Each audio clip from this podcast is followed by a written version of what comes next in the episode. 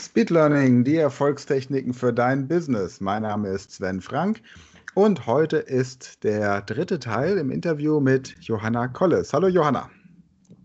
Hallo Sven, danke, dass ich hier sein darf. Du lebst in der Schweiz, in Bern oder gehst da, bist da Lehrerin? In der ist Nähe. das richtig? In der Nähe von Bern? Also, ja, es ist nicht Bern, also es ist der Kanton Bern, ja. Der Kanton Bern. Also für uns so, so ein typisch Deutscher, ja, in Bern, da wo es die Bären gibt und man Berndeutsch spricht. Ja, und du bist Lehrerin. Für alle, die jetzt die Podcast-Folge zum ersten Mal frisch hören, hast eine bewegende Lebensgeschichte und du bist so ein bisschen, wie man bei uns hier sagt, Anna Stadruf. Also du machst ein bisschen anders Unterricht als andere Lehrer, weil du möchtest, dass die Kinder motiviert werden, sich kontinuierlich zu verbessern, anstatt sich ständig auf die Fehler zu konzentrieren, die sie machen. Und du hast ein Buch geschrieben zum Thema leichter Lernen, beziehungsweise wie man seine Gedanken in die richtige Richtung lenkt. Darüber haben wir in der letzten Podcast-Folge gesprochen und jetzt ist das nächste Buchprojekt da. Das wird im März, April, Mai, Juni, also im März, im März. im März soll es rauskommen, im Ja. April soll es ein Bestseller sein. Nee, muss Erzähl. sofort ein Bestseller werden. Erzähl, worum geht's? Worum geht's? Ich gucke, Ja, ich, also- ich, ich guck, dass der Podcast dich dabei unterstützt. Super, danke.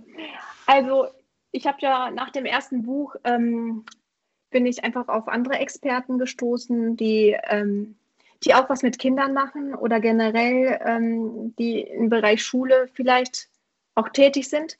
Und ähm, so sind wir ja, ja uns auch begegnet. Und da habe ich gedacht, Mensch, hm, also der Gedanke, ein Buch ähm, zu schreiben, wo ich mehrere Experten zusammenbringe, der ist schon länger im Hinterkopf. Und jetzt am Sonntag hatte ich dann ein, ein Gespräch mit einer und habe gesagt, Mensch, das Buch, es wird jetzt klar, sie, sie muss in mein Buch kommen. Also sie muss da mit, mitmachen. Sie ist eine Schauspielerin und Theaterpädagogin und macht gerade einen Kurs zu authentisch und frei sprechen. Und das finde ich äh, zurzeit sehr wichtig. Also ich finde, das bringe ich meinen kind Schülern auch sehr, ähm, sehr, sehr intensiv bei, weil ich finde, wenn man vor einer Klasse stehen kann und sehr gut rüberkommt und sehr selbstbewusst da steht, wird, wird man einfach gut, ähm, das ist wow. Ja, dann machen, sind alle wow. Und das wollen wir ja erzeugen. Also es sind, die, die Idee ist, mh, ich, ähm, die Idee ist, dass eben verschiedene Experten darüber sprechen, ähm, um Schüler auch weiterzubringen. Einmal habe ich schon erzählt von der Theaterpädagogin, die wird dabei sein. Du wirst ja auch dabei sein mit Sprachenlernen, Ja, genau. worüber ich mich auch sehr freue. Freue ich Ja, mich auch danke. sehr drüber, ja. Und dann habe ich eine Expertin dabei, die eben auch genau weiß, wie man Bücher schreibt und wie man Bestseller wird. Und ähm, sie habe ich gebeten, dass sie das so schreibt für Schüler, dass sie eigentlich es ihnen möglich macht, dass sie es auch können. Also wenn was wir nicht, was wir können, können doch Schüler erst recht. Ich meine, die sind im Lernprozess, die schreiben täglich so viel. Ähm, also wer es will, kann es schaffen. Und ähm, das Ziel des also das Ziel des Buches ist im Grunde, Schülern aufzuzeigen, dass sie ähm, auch neben der Schule sich weiterbilden können. Und wir, ich will ihnen gerne damit oder wir wollen ihnen gerne Ideen geben, wie sie es machen können. Und dann habe ich auch eine Gedächtnistrainerin dabei.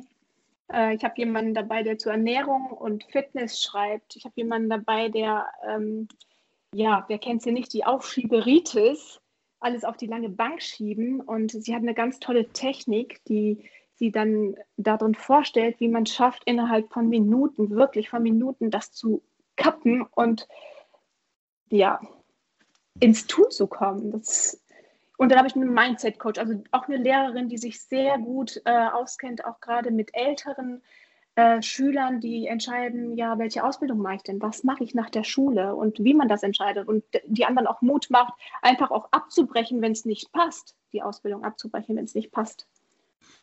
Das ja, und es sind nach, noch ein paar dabei.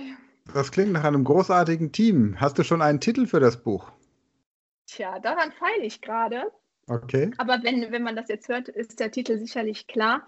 Nee, den habe ich tatsächlich noch nicht. Ähm, was mich auch gerade ein bisschen erstaunt, weil bei dem anderen Buch war der Titel zuerst da. Aber es, es, er wird kommen, der Titel. dadurch, dass es ja im Grunde ein Cocktail ist aus verschiedenen mhm. Persönlichkeiten auch, die die Autoren mitbringen, ist es natürlich sicherlich, ich hatte mal so, so ein, eine Buchidee, bei der ich gedacht habe, die müsste man eigentlich mal ähm, auf den Markt bringen, von Lehrern lernen. Ja? Denn ich glaube, nur jemand, der ein guter Lerner ist, kann auch ein guter Lehrer sein.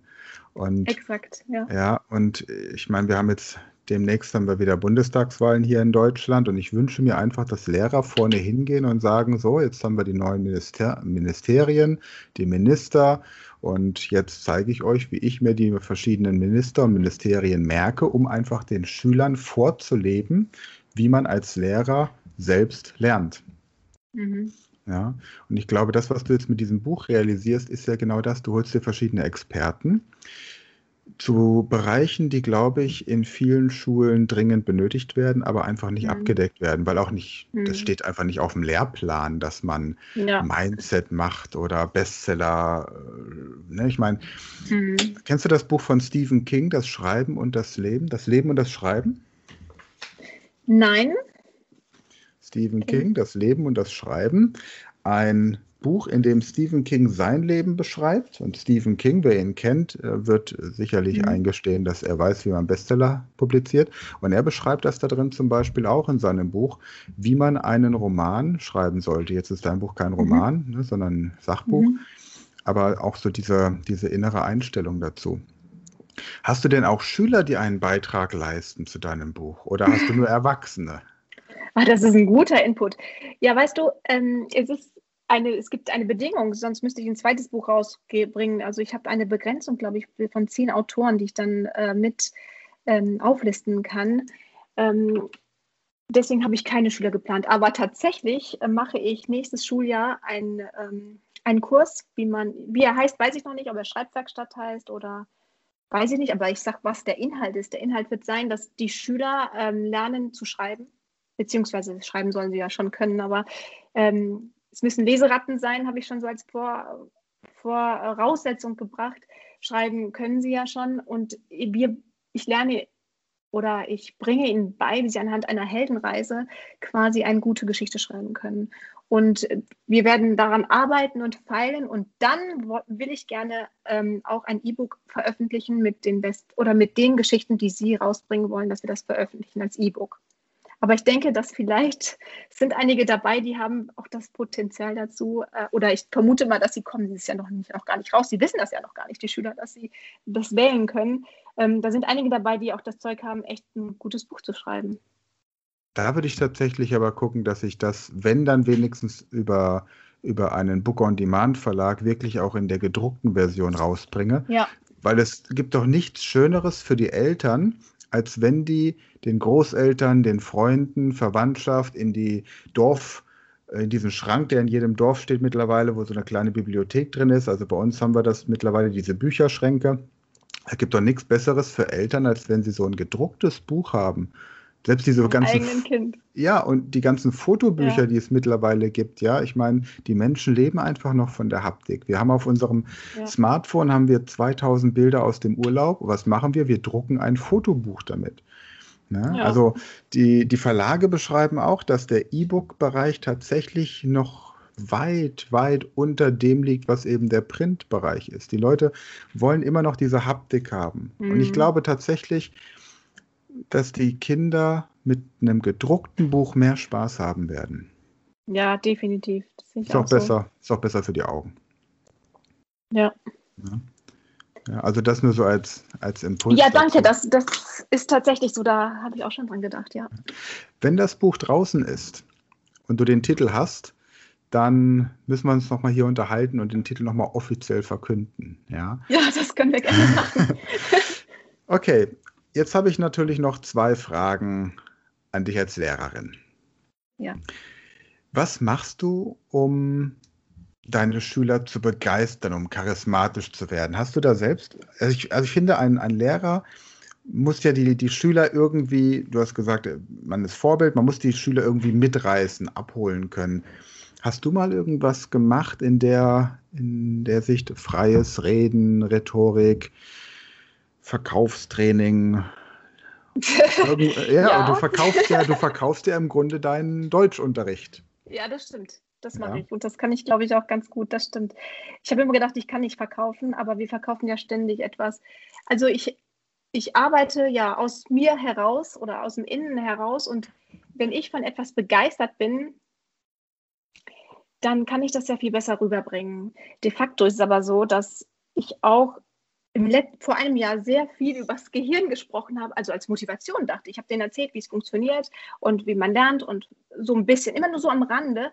Und im Nachhinein hat dann eine sehr gute Schülerin mir geschrieben, weil ich sie gebeten habe, dass sie mir eine Rück... Also ich, ich frage immer nach Feedback übrigens. Meine Schüler, mhm. die müssen mir immer Feedback geben und ich bitte sie vor allen Dingen sehr kritisch zu sein, weil ich mich ja nur dann weiterentwickeln kann. Und sie hat dann geschrieben, ja, dass die Sache mit dem Gehirn, das wäre weniger interessant gewesen. Da hätte sie nicht so viel mitnehmen können. Ne? Und also was ich damit sagen will, ist, ähm, das, was mich begeistert, heißt nicht unbedingt, dass, ähm, dass es die Schüler begeistert, aber ich sorge dafür, dass ich in meinem Leben Dinge habe, die mich begeistern, indem ich eben andere Dinge lerne oder die mich auch weiterbringen, so dass ich einfach ja gut gelaunt auch in die Schule gehen kann, ja. Das klingt gut.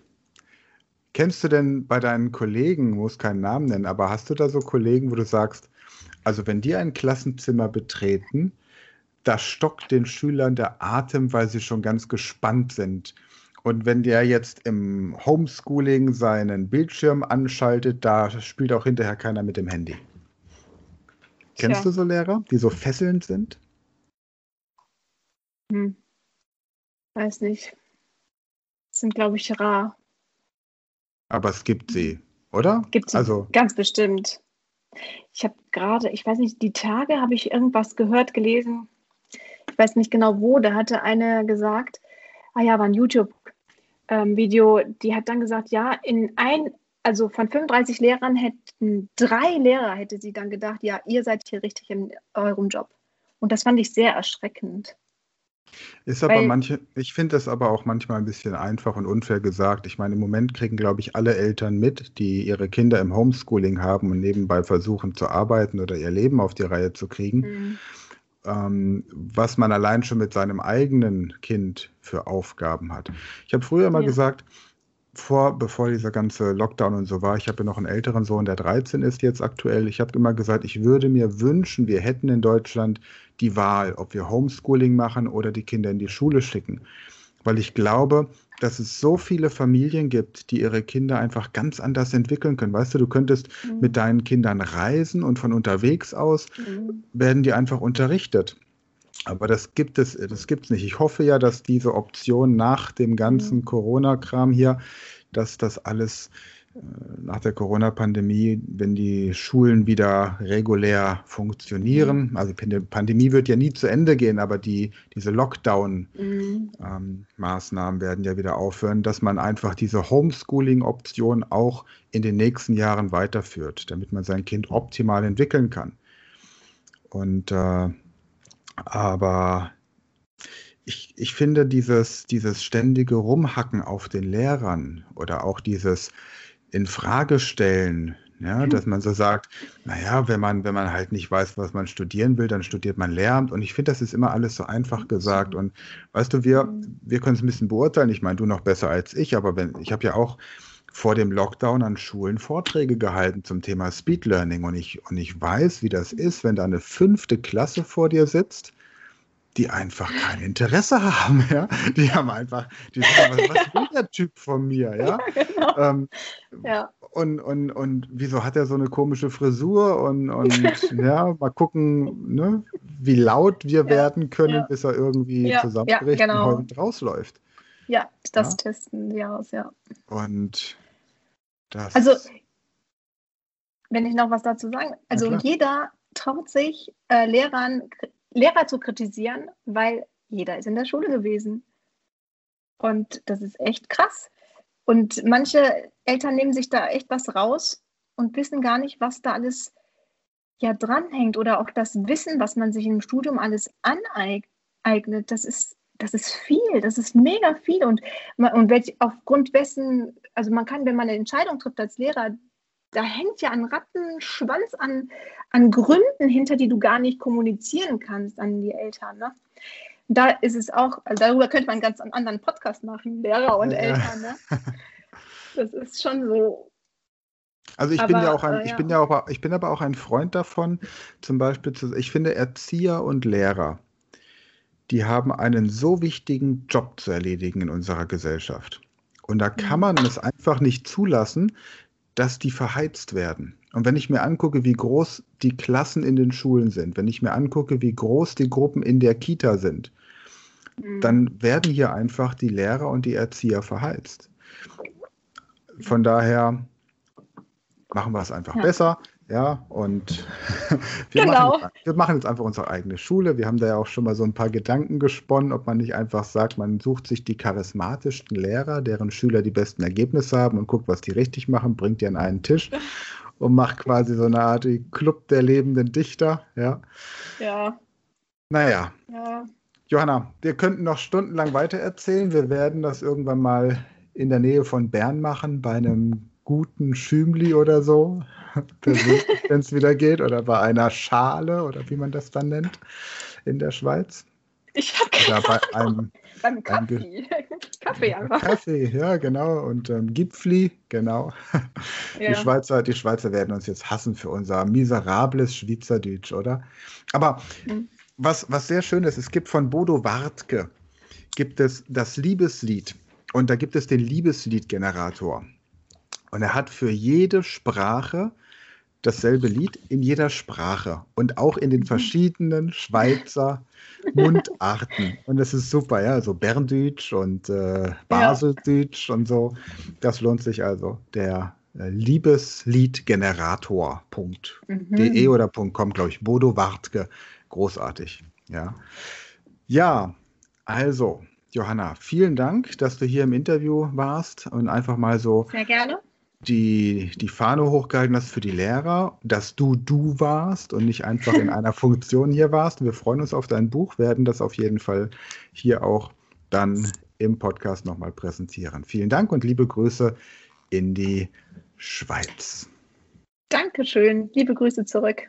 Tschüss. Wir, wir, verlinken dich natürlich auch noch deinen Facebook ja. und Instagram und deine Website. Ja, alles klar. Okay. Danke. Ciao. Danke. Tschüss.